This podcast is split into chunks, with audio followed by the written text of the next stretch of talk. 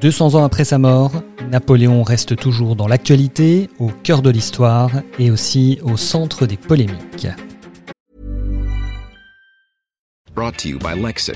Some things do more than their stated functions, because exceptional things inspire you to do exceptional things. To this select list, we add the all new Lexus GX. With its exceptional capability, you'll see possibilities you never knew existed, sending you far outside your comfort zone. But as much as the GX challenges you, it also spoils you. Its intuitive technology and luxurious features mean that wherever you go, you'll never go without. Live up to it. The all new Lexus GX.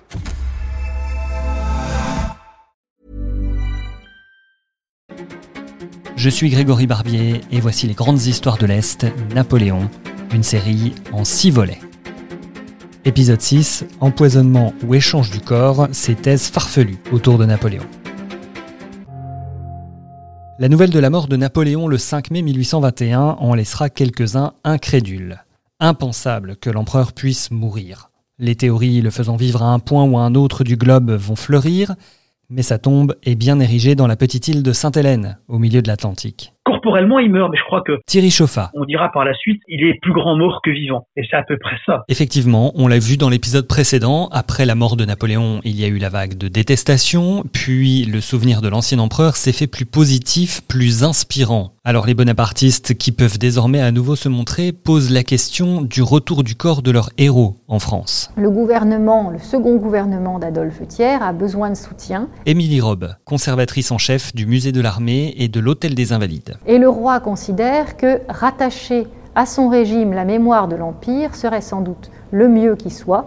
Ce serait une façon de réconcilier l'histoire de France qui, depuis 70 ans, a oscillé entre plus d'une dizaine de gouvernements, de l'un à l'autre, euh, et les fidélités ayant varié. Chacun des Français s'est à un moment trouvé dans le camp des traîtres. Le roi veut apaiser cette situation et finit par accorder à Adolphe Thiers, historien par ailleurs et euh, très amateur de, de Napoléon et de son histoire, de demander à négocier avec les Anglais pour faire revenir en France le corps de celui qu'il admire, ainsi que des milliers d'autres Français, notamment ses anciens soldats. Louis-Philippe voit le prestige qu'il peut retirer de la mise en scène de ce rapatriement, alors une expédition est mise en route, le bateau arrive à Sainte-Hélène le 8 octobre 1840 et il repart avec la dépouille de Napoléon.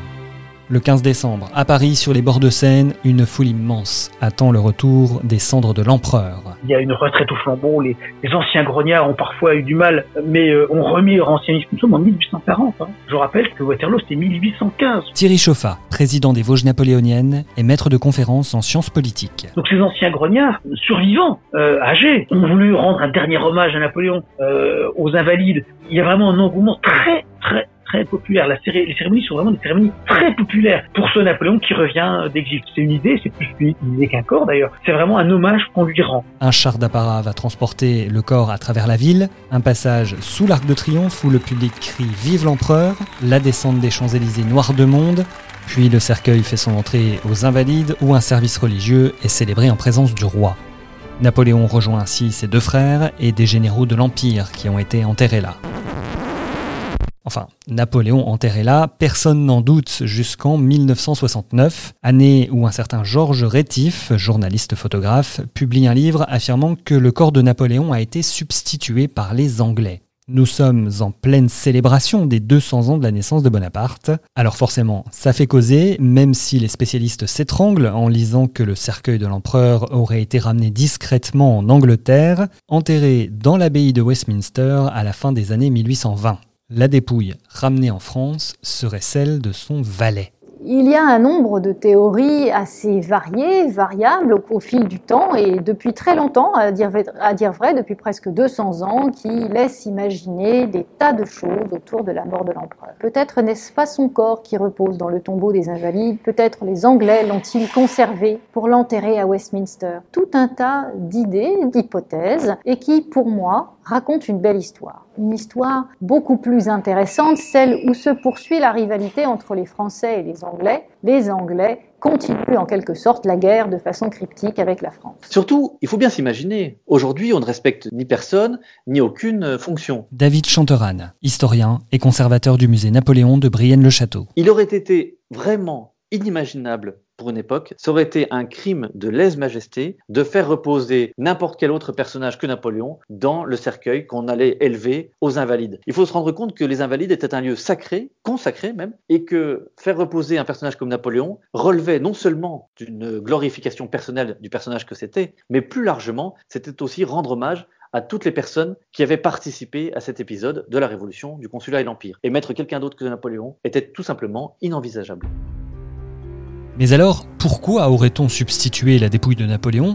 Pourquoi les Anglais auraient ramené ses cendres chez eux? Peut-être pour empêcher tout culte ou pour posséder la dépouille de son plus grand ennemi, les paris sont lancés.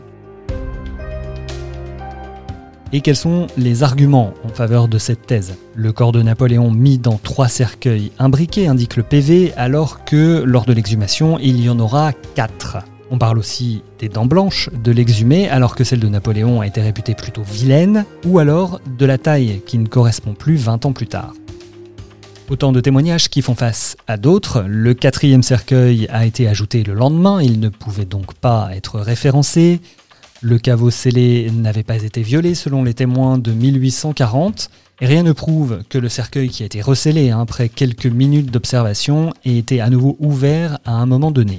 L'affaissement des jambes s'explique par la perte de la rigidité cadavérique, quant à l'état du corps, plutôt bien conservé, les médecins l'expliquent par un phénomène de saponification de la graisse en l'absence d'air.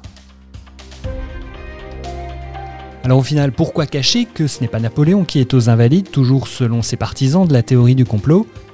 Eh bien tout simplement pour ne pas faire chuter la fréquentation du monument et du musée attenant. Tout ça plaide pour au moins le bénéfice du doute en faveur d'une histoire très simple qui est peut-être un peu ennuyeuse, je vous l'accorde. Émilie Robe, conservatrice en chef du musée de l'armée et de l'hôtel des Invalides. Mais simplement du corps de Napoléon, mort en exil, d'une longue maladie enfermé par les Anglais dans la vallée de la Tombe, euh, au milieu d'un caveau soigneusement euh, maçonné et, tenu par des mortiers et du fer, et simplement rendu à la France 20 ans après, en témoignage de bonne volonté, à un moment où la guerre menaçait entre la France et l'Angleterre. Quel intérêt avait-il à ajouter un casus belli de plus?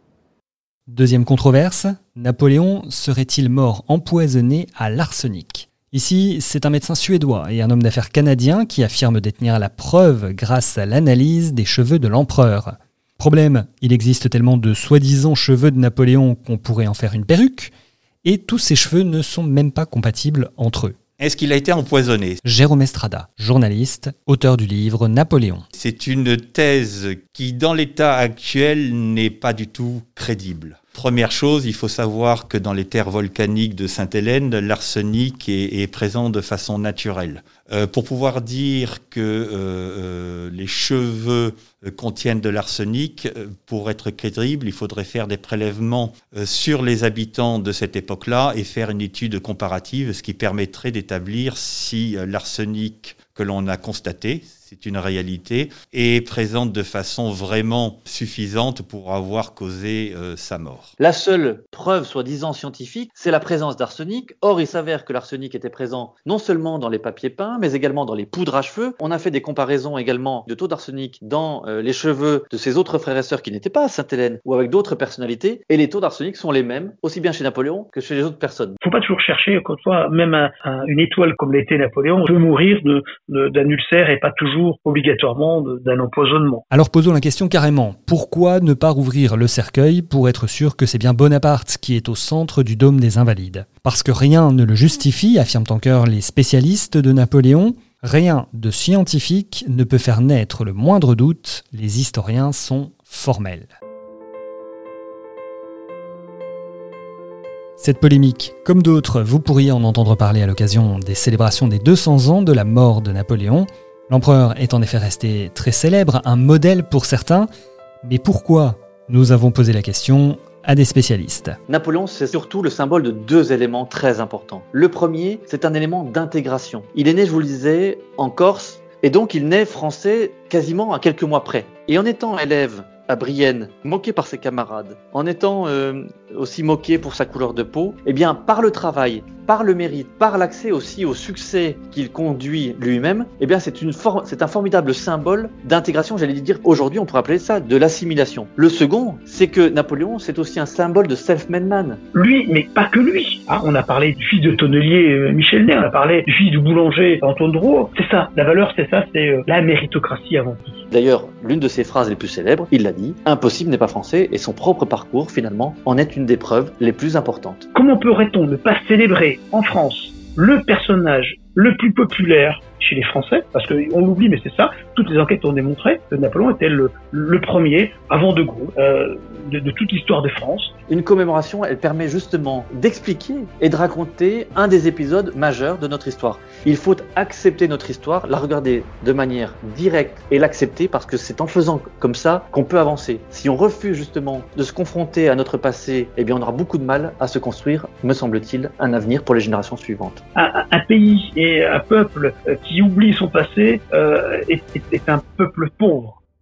Les anniversaires, quels qu'ils soient, sont toujours bons, non pas à commémorer, mais bons pour une réflexion. Euh, l'histoire, on ne peut plus la refaire mais la comprendre permet toujours éventuellement d'expliquer quelles sont les erreurs qui ont été commises et celles qu'on pourrait ne plus commettre. Les commémorations ont cet objectif, euh, non pas de glorifier des personnages de façon euh, outrancière et inversement euh, les dénigrer sans les contextualiser, mais surtout de comprendre réellement ce qui s'est passé à ces époques-là.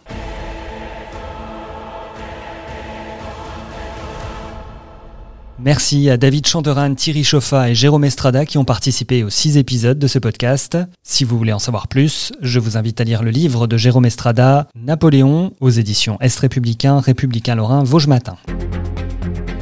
C'était les grandes histoires de l'Est. Réécoutez les six épisodes consacrés à Napoléon sur nos sites internet, sur Apple Podcast, Podcast Addict, mais aussi sur Spotify ou Deezer. Réécoutez aussi nos séries sur Jeanne d'Arc, la tempête de 1999 ou la guerre de 1870. N'hésitez pas non plus à nous laisser des étoiles et des commentaires. Et à bientôt pour de nouvelles grandes histoires de l'Est.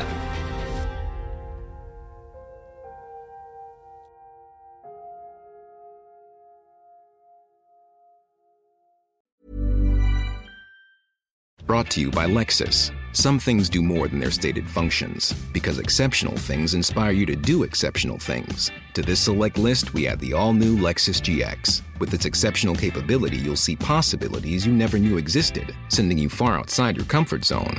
But as much as the GX challenges you, it also spoils you. Its intuitive technology and luxurious features mean that wherever you go, you'll never go without. Live up to it. The all new Lexus GX.